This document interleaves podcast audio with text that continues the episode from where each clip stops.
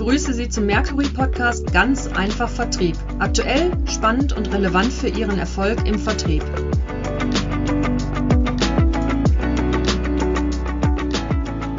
Mein Name ist Markus Redemann und ich freue mich heute auf das Gespräch mit Pier Paolo Parone. Hallo Paolo, ich freue mich, dass du da bist. Du bist Sales Team Manager bei Vertical, also ein Anbieter für Device as a Service und, und das ist der Hauptgrund unseres Termins heute, äh, zusammen mit Oliver Schmitz, Co-Leiter der Expertenkommission Social Selling beim Bundesverband der Vertriebsmanager. Habe ich das erstmal soweit richtig alles zusammengefasst? Ganz genau richtig, Markus. Ganz genau so, ja. Freue mich. Vielen Dank für die Einladung. Ja, ja, lass uns direkt voll ins Thema einsteigen. Es hm? geht ja um Social Selling. Und lass uns mal mit einer Definition starten. Was heißt eigentlich Social Selling oder was bedeutet Social Selling für dich?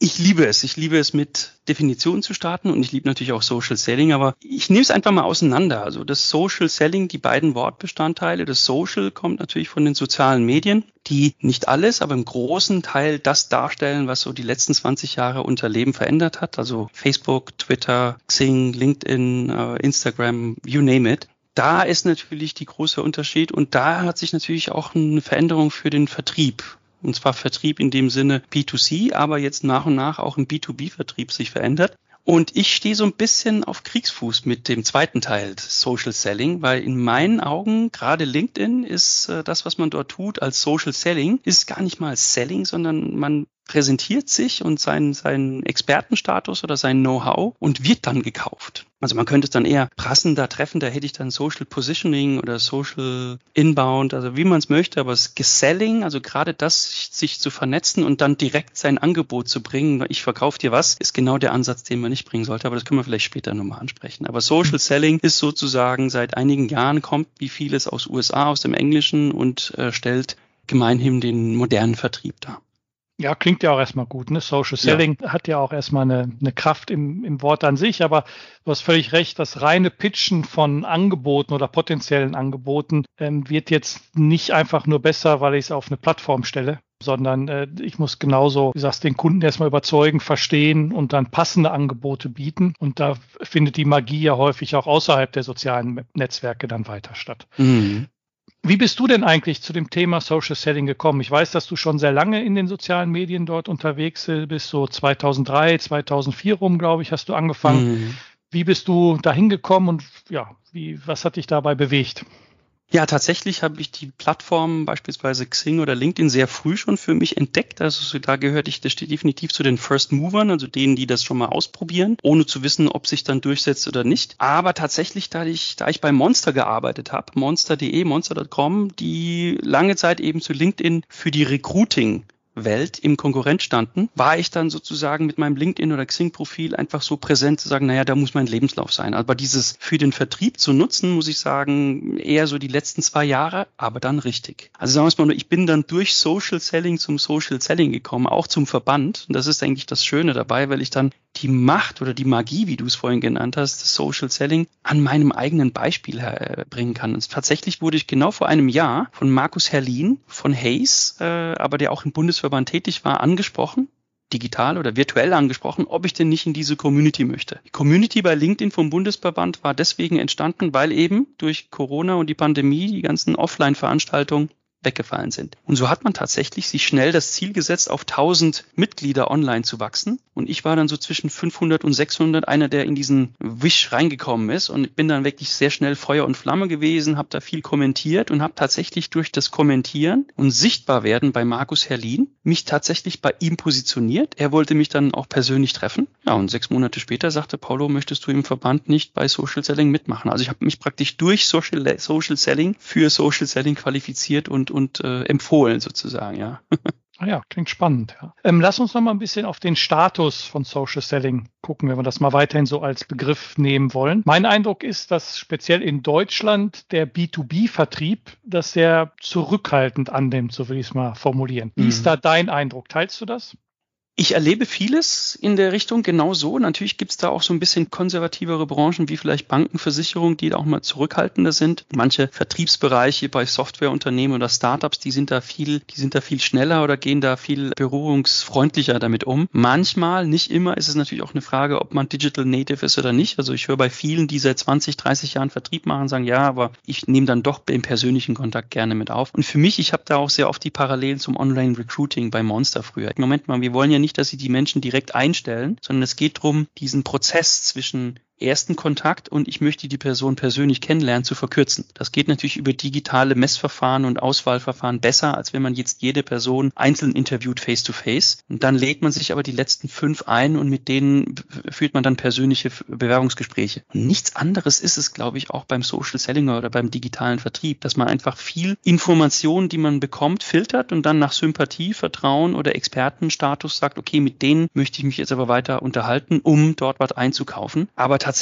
äh, stelle ich fest, dass das so ein bisschen in den Kinderschuhen ist, vielleicht auch kontraproduktiv ein bisschen durch äh, DSGVO. Also manche ähm, oder so eine Schnittmenge. DSGVO ist das eine, was nach außen sagt, okay, wie sieht der Kontakt aus und darf ich die Menschen kontaktieren, aber so ein bisschen auch fehlende Regeln intern. Die Menschen in den Unternehmen wissen oft gar nicht, was vom Unternehmen gewünscht ist. Was darf ich denn als LinkedIn-User im Namen des Unternehmens posten oder nicht und machen dann eher nichts. Und die Unternehmen, die rausgehen und klare Regeln geben, ja, natürlich macht Werbung für uns und präsentiert euch nach außen, es hilft uns ja, die kommen schneller voran. Und das Kontraproduktive meinte ich mit DSGVO. Das Schöne ist, ist, beide Seiten, Käufer und Verkäufer, die sich auf LinkedIn treffen, haben den LinkedIn AGBs auch zum Datenschutz zugestimmt. Das heißt, es gibt eigentlich keinen rechtssichereren Form für den Vertrieb als auf LinkedIn, weil sie dann nie, äh, weil du dann nie eine Abmahnung bekommst für äh, Kaltakquise, weil wenn du die E-Mail oder die In-Mail bei LinkedIn nicht annimmst, dann hast du sie nicht angenommen. Aber keiner kann sagen, du hast jemand unberechtigterweise kontaktiert. Also du hast praktisch einen sehr rechtssicheren Raum, aber es hat sich anscheinend noch nicht rumgesprochen. Ja, also ich glaube auch, dass da viel Unwissenheit noch ist. Zum einen, was die, die, die rechtlichen und auch die unternehmensinternen Rahmenbedingungen betrifft, aber auch sicherlich, was die Möglichkeiten und die Chancen, die Social Selling oder die Plattform, sei es Zing oder insbesondere LinkedIn bietet, für den Vertrieb dann wirklich auch genutzt werden. Wo siehst du denn die Chancen für den Vertrieb beim Social Selling?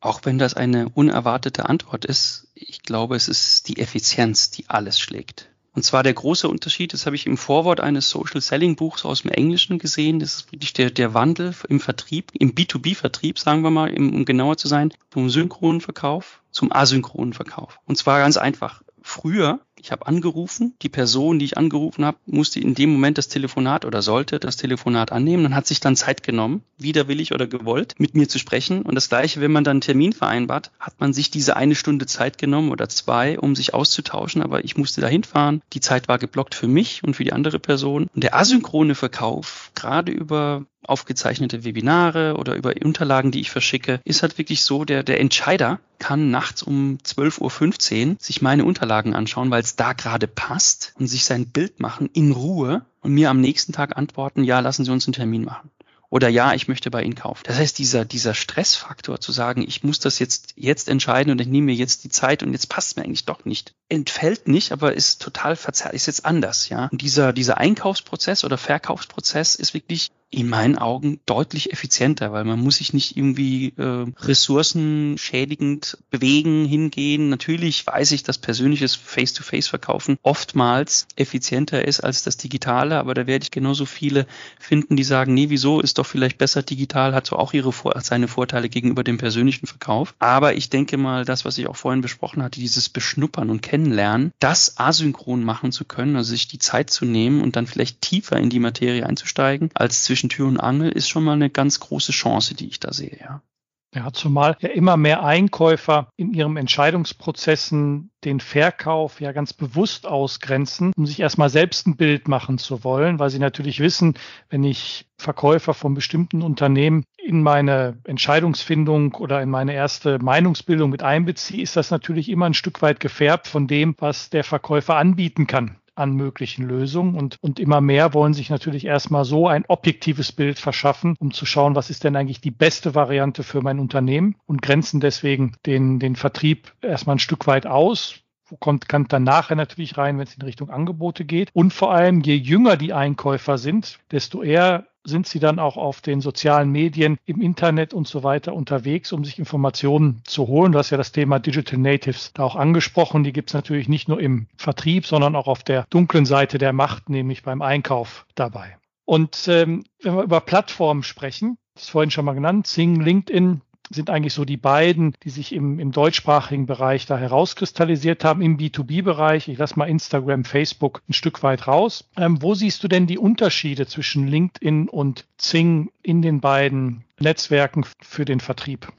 Ich würde es vielleicht einfach mal unterteilen wollen, ein bisschen auf der emotionalen Ebene und auf der technischen Ebene. Also emotional für jemanden, der im, im, im deutschsprachigen Raum nicht groß geworden, also man nutzt es ja nicht als Kind, aber sagen wir mal Beruf in der Karriere groß geworden ist, der ist natürlich dann sehr schnell bei Xing gestartet und hat dann nach und nach gemerkt, oh gut, da habe ich eine Alternative oder eine zweite Möglichkeit mit LinkedIn, aber man so ein bisschen wie beim Sport, man man rootet, also man man ist ja dann Fan auch mehr von den von den regionalen, von der, vielleicht von den europäischen Lösungen, also da denke ich mal sind viele zuerst bei Xing gelandet und dann zu LinkedIn, also da denke ich mal sind viele, ob jetzt aus Datenschutzgründen oder einfach von der Lösung her, Serverstandort, was man denn möchte, näher an Xing. Und von der Technik muss ich sagen, habe ich gerade, weil ich ja auch für einen US-Konzern gearbeitet, gesehen, dass die natürlich sehr, sehr, sehr innovativ. Also ob man das durch Zukäufe gemacht hat, dass du bei LinkedIn sehr früh auch eigene Artikel veröffentlichen konntest, eigene Beiträge und dann so ein ähnliches, wie so ein bisschen Facebook. Wenn man ehrlich ist, hat sich ja LinkedIn so eine Zeit lang dann parallel zu Facebook entwickelt. Man kann was veröffentlichen, man mhm. kann es liken, dann sind weitere Formen neben dem Like nochmal ein Applaus und andere Sachen gekommen. Das ist, wenn man so möchte, ja dann schon äh, Facebook sehr ähnlich, aber halt für B2B-Themen, also sagen wir mal für berufsbezogene Themen. Und äh, das hat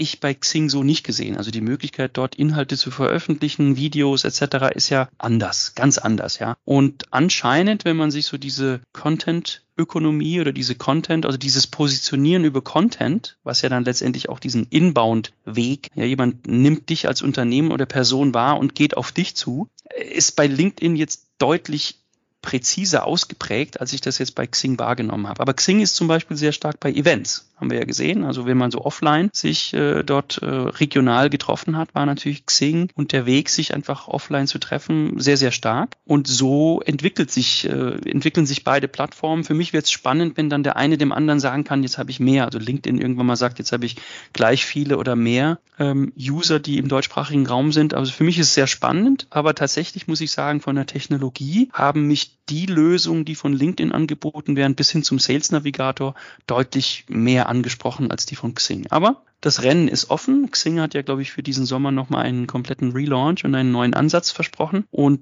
ich denke mal, alle sollten Augen und Ohren offen halten, sich da emotional und technisch einfach nochmal bei beiden umzuschauen.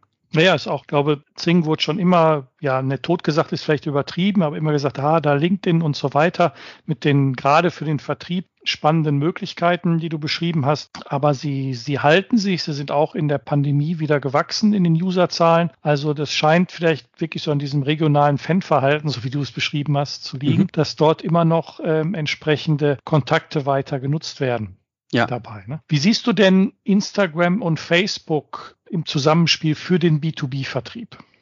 Ganz stark begleitend. Natürlich am Ende des Tages sind es Menschen, die von Menschen kaufen. Ich, ich mache da eine starke Unterscheidung zwischen privaten, persönlichen und beruflichen. Also berufliches gehört natürlich ganz klar zu Xing und LinkedIn. Persönliches kann man auch bei LinkedIn und Xing äh, einstreuen, aber man sollte jetzt nicht sein Tagebuch drauf machen. Also dann ist es halt irgendwann mal äh, schwierig. Das ist dann schon bei Instagram, ja, hier bin ich im Urlaub, hier bin ich äh, was essen, was trinken, das Typische, was man bei Facebook und Instagram macht. Und seien wir mal ehrlich, so wie Unternehmen jemanden googeln, bevor sie ihn oder sie einstellen oder zum Bewerbungsgespräch einladen, geht man natürlich hin und gibt den Namen von dem Vertriebler auch mal bei Google ein. Ja. Und, und dann sieht man womöglich nicht nur sein Xing- und LinkedIn-Profil, sondern auch ihr, ihr Facebook oder Instagram, wenn es denn freigeschaltet ist. Und man macht sich halt ein Bild, ja, wenn man jemanden zum Termin einlädt, wer kommt denn dann am Montag zu mir ins Büro, ja? Mhm. Und dann landet man auch mal auf der Facebook-Seite. Und, und, und das, das ist, aber ich glaube, von der Verteilung sollte es, sagen wir mal, 70, 80 Prozent auf Xing und LinkedIn und, das, und der Rest vielleicht drüben. Aber es schadet nicht sozusagen das eigene Bild mit Persönlichkeitsmerkmalen abzurunden, aber man sollte es definitiv nicht übertreiben. Wir kennen alle die, die peinlichen Videos aus der Jugend, die gibt's bei mir natürlich nicht, weder Videos noch Fotos peinlich von der Uni und Schule, weil ich zu dem Zeitpunkt wurden noch keine digitalen Fotos veröffentlicht. Das ist gut, wenn man fast auf die 50 zugeht, dann äh, hat man die Schulzeit nicht dann erlebt, wo jemand jeder ein Handy in der Hand hatte. Das war in den 90ern noch nicht so. Aber alles andere, denke ich mal, wenn man da mit Bedacht umgeht, kann man Facebook und Instagram für dieses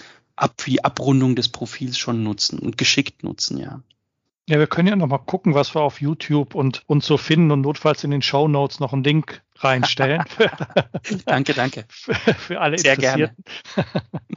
ähm, wenn jetzt die, die Hörerinnen und Hörer unseres Podcasts sagen, na okay, stimmt, bisher habe ich vielleicht Social Selling ja, im, im Hintergrund behandelt oder nicht so stark beachtet, möchte es jetzt aber intensiver machen. Was mhm. sollte man als erstes tun, wenn man jetzt dort richtig Gas geben will? Naja, Gas geben. Also ich kann ja Gas geben mit einem mit einem kleinen äh, benzinbetriebenen Go-Kart und ich kann Gas geben mit einer Saturn 5 bis zum bis zum Mond.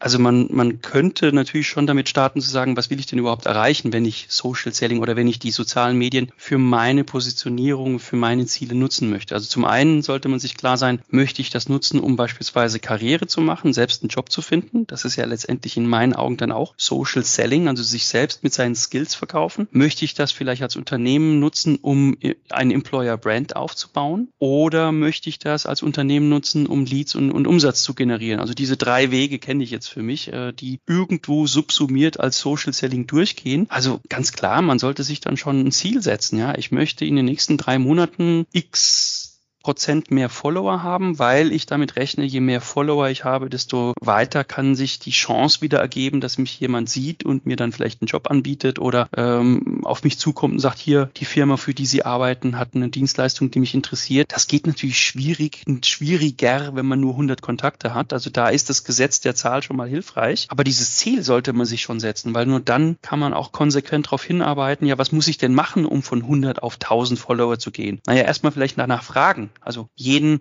Beitrag damit zu beenden. Und wenn ihr weitere Informationen über mich und diese Dienstag, dann folgt mir oder vernetzt euch mit mir. Wenn man das nicht tut, dann werden das viele vielleicht gar nicht machen, weil man nicht weiß, ob man das möchte. Ja, also die Dinge lernt man dann, wenn man sich diese Ziele setzt. Oder der nächste sagt, ja, ich möchte bis Ende des Jahres neun neue Kunden gewonnen haben. Ja, das ist ein ganz anderes Ziel, als zu sagen, ich möchte mit Followern wachsen. Und also ich denke mal, das erste ist, sich bewusst zu sein, wofür möchte ich es nutzen und welche konkreten Ziele setze ich mir, um dann eine Strategie und einzelne taktische Maßnahmen davon abzuleiten.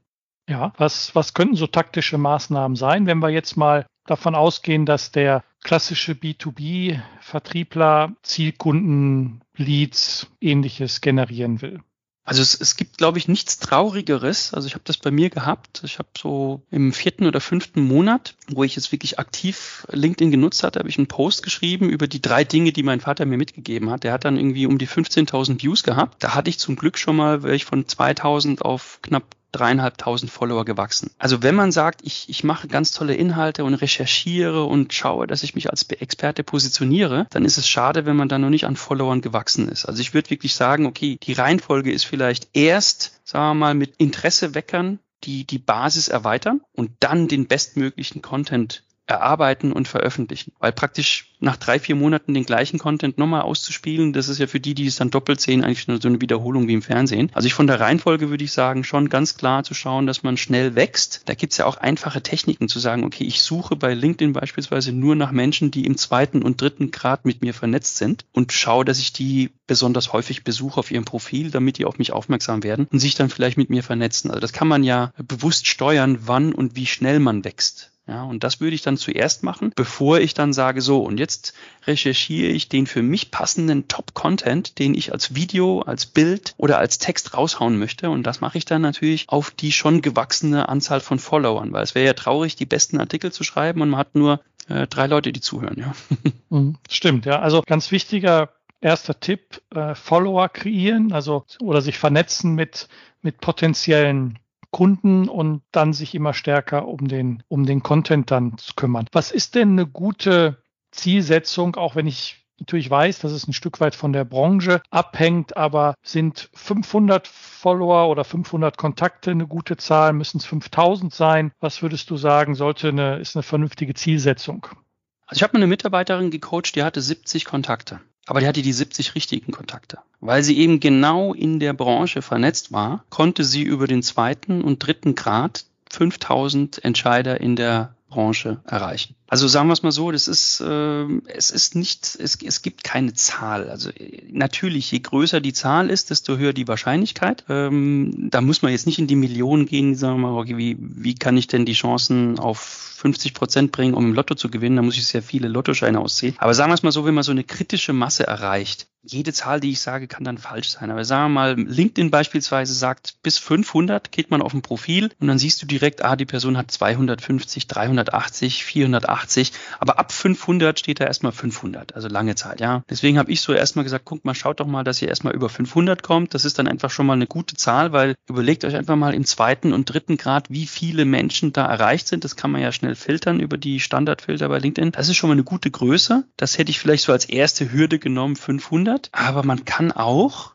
mit 70 Kontakten fünf Kunden aufbauen, wenn es die 70, also wenn es 70 Vorstände sind, dann kannst du, dann kannst du ja. aus 70 Vorständen vielleicht das wäre sogar eine schlechte Quote, fünf Kunden machen, ja. Also ist schwer. Also wie, wieder hm. zurück auf äh, Plan A, erstmal die Ziele festlegen und dann sage ich, was so eine gute Zahl an Followern mhm. oder Kontakten ist, ja. ja. Aber auf jeden Fall sind wir nicht in den typischen Influencer-Dimensionen, wo man erstmal Nein. Hunderttausende Ach, an Followern braucht, sondern ich glaube auch 500 ist so eine gute Grenze. Das scheint ja auch bei LinkedIn so ein Erfolgsfaktor mhm. zu sein. Deswegen ist ja auch da diese, diese, diese Grenze gesetzt. Und wenn ich es nochmal zusammenfasse, du hast gesagt, ein Ziel setzen, dann die richtigen Maßnahmen ableiten. Und wenn wir als Ziel haben, ja, Kunden oder zumindest Leads zu generieren, dann ist halt die Anzahl Follower schon etwas, wo ich arbeiten sollte, damit dann mein Content auch auf, auf genügend Resonanz stoßen kann. Wenn wir das mal so in Richtung Erfolgsfaktoren nehmen, was sind denn so No-Gos? Also mal jetzt abgesehen von Beschimpfungen, extreme politische Positionen äh, verbreiten oder ähnliches, aber was sind so aus deiner Sicht klassische No-Gos beim Social Selling?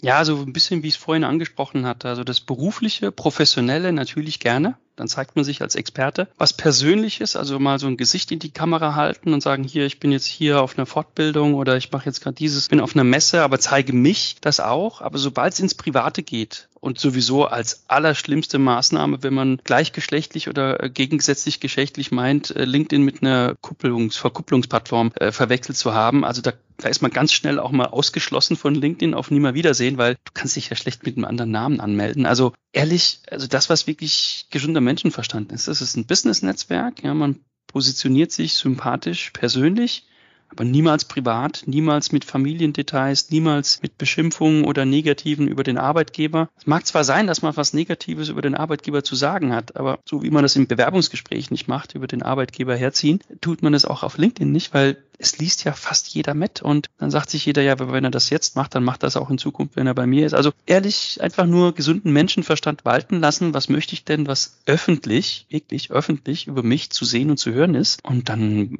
sollte eigentlich, eigentlich jeder die No-Gos kennen. Manche mhm. anscheinend nicht, ja. Also gesunder Menschenverstand hilft auch beim beim Social Selling quasi. Ne? Soll's, soll's gegeben haben, ja. ja. Ähm, was sind denn deine Tipps fürs Posting? Also jetzt sage ich, okay, ich habe paar Follower gewonnen. Ich glaube auch, dass mein Profil ganz ordentlich aussieht, dass ich ein vernünftiges Business-likes Foto habe äh, als Profilbild, meine Karrierestationen ganz gut dargestellt habe, auch irgendwo Nutzen für den Kunden auf meinem Profil habe, aber jetzt möchte ich so aktiver werden, nicht nur liken, sondern auch eigene Posts entwickeln. Was sind da für Tipps, die ich berücksichtigen müsste? Ganz viele experimentieren. Also es gibt keine äh, Generalmaßnahme für jeden, männlich, weiblich, jung, alt, äh, Wissenschaftler, Nicht-Wissenschaftler, sondern im Grunde genommen, du musst Spaß dabei haben. Also es soll im Idealfall nicht mehr als Arbeit wahrgenommen werden, sondern du, Freude, du hast Freude dran, etwas, was du gelernt hast, mit deiner Community, mit deinen, mit deinen Followern zu teilen. Und ähm, musst halt finden, ob für dich dann eher der Text das Schöne ist oder Videos oder Bilder, da einfach äh, dich da auszudrücken, weil du solltest niemanden haben, der das für dich macht. Weder die Marketingabteilung noch eine Agentur Agentur wird hingehen, es sei denn, du bist CEO bei VW oder so und, und schreibt das dann für dich, sondern Du musst einfach deinen Stil finden und dein Stil sollte bei deiner Zielgruppe zu irgendwas führen, dass das praktisch weitergeht, dass man sich dann treffen möchte, dass man mit dir ins Geschäft kommt. Ähm, und da ist natürlich die Kombination, die Möglichkeiten auf beiden Seiten, also was mache ich und was kommt an, so beliebig äh, kombinierbar, dass es da kein, aber es sollte wirklich experimentiert werden, ob ich jetzt ein PDF hochlade, das ganz gut funktioniert tatsächlich, oder nur Text, was auch gut funktioniert. Und sobald ich dann Richtung Video und, und Bild, es wurde zwar oft äh, propagiert, macht viel Videos und Bild, aber ähm, Umfragen, PDFs, also einfach ausprobieren, was für mich und für mein Unternehmen oder für mein Ziel funktioniert und auch wofür ich auch gutes Engagement bekomme, ja, und dann einfach da weitermachen. Also ein bisschen das Testen, A-B testen und bei denen, die gut gelaufen sind, einfach nur mal verstärken und weitergehen und die anderen weglassen. Also ich gehe manchmal hin, das ist so ein kleines, äh, kleines Gimmick, was ich jetzt hier rausgebe. Ich gehe manchmal hin es ist sehr aufwendig, aber es ist sehr hilfreich und guck mir wirklich bis hin zum allerersten Post von der Person die komplette Historie an. Da bist du auch manchmal 10, 15 Minuten beschäftigt, bis ich auf sieben Jahre alten Post von einem Kunden komme. Aber dann kann ich mir wirklich anschauen, a, wie lange postet der schon, was postet der. Tatsächlich kann man das machen, aber ich glaube, da bin ich in der sehr, sehr geringen äh, Minderheit. Wie siehst du denn das Thema Gruppen bei LinkedIn beziehungsweise Zing? Du hast vorhin gesagt, Veranstaltungen ist, ist schon mal ein Thema, was ganz gut über Zing entsprechend läuft. Bei LinkedIn und Zing gibt es ja auch, dass man Gruppen gründen kann, dass man Gruppen beitreten kann. Ist das etwas, wo du empfehlen würdest, vertrieblich aktiv dort zu werden?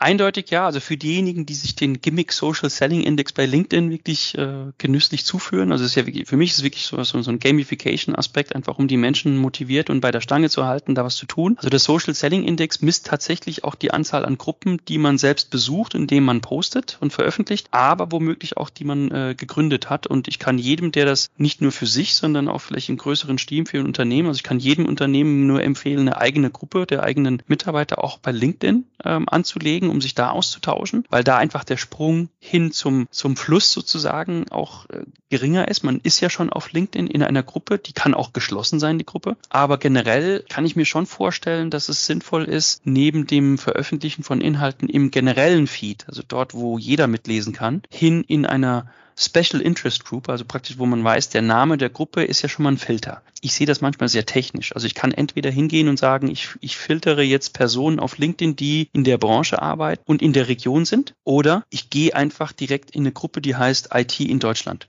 dann ist es so ein ähnlicher Effekt, als wenn ich jetzt nach Personen gesucht hatte, die in Deutschland leben und in IT, nur die haben sich schon in so einer Gruppe zusammengefunden. Und das Schöne dabei ist, während ich bei dem einen alle 50.000 einzeln anschreiben müsste, kann ich in eine Gruppe gehen und alle 50.000 ITler aus Deutschland direkt anschreiben mit einem Post oder nicht anschreiben, aber mich dort positionieren. Ja, also ich finde Gruppen sehr interessant, sind natürlich nochmal ein eigener Aufwand, nicht nur zu sagen, ja, was möchte ich denn in der Gruppe veröffentlichen oder wie möchte ich mich da vernetzen, aber äh, ich kann es definitiv in diesen Experimentierphasen jedem empfehlen, sich nach Gruppen umzuschauen, weil dort man zu guten Möglichkeiten kommt, wirklich mit seiner Zielgruppe vielleicht ein bisschen schneller in Kontakt zu kommen, weil sie vorgefiltert ist.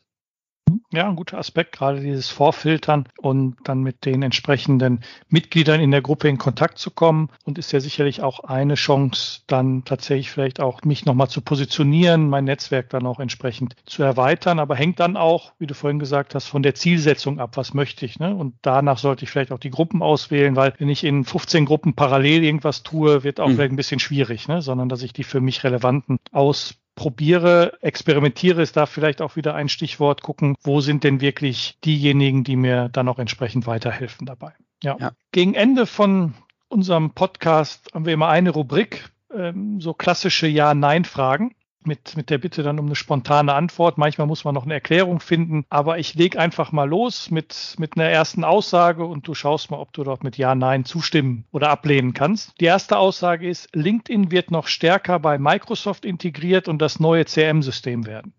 Eindeutig ja. Zing und LinkedIn liefern sich weiterhin ein Kopf-an-Kopf-Rennen im deutschsprachigen Markt. Nicht mehr lange. Sondern?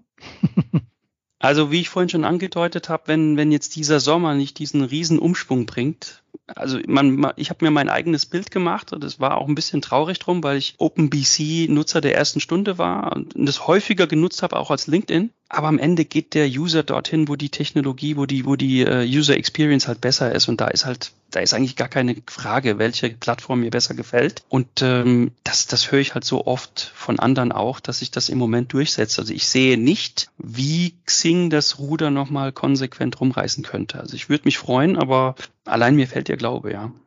Ja, spannend. Wir werden auch im Sommer äh, die Sache beobachten. Für Social Selling müssen Vertrieb und Marketing noch viel stärker zusammenarbeiten. Sowieso, ja.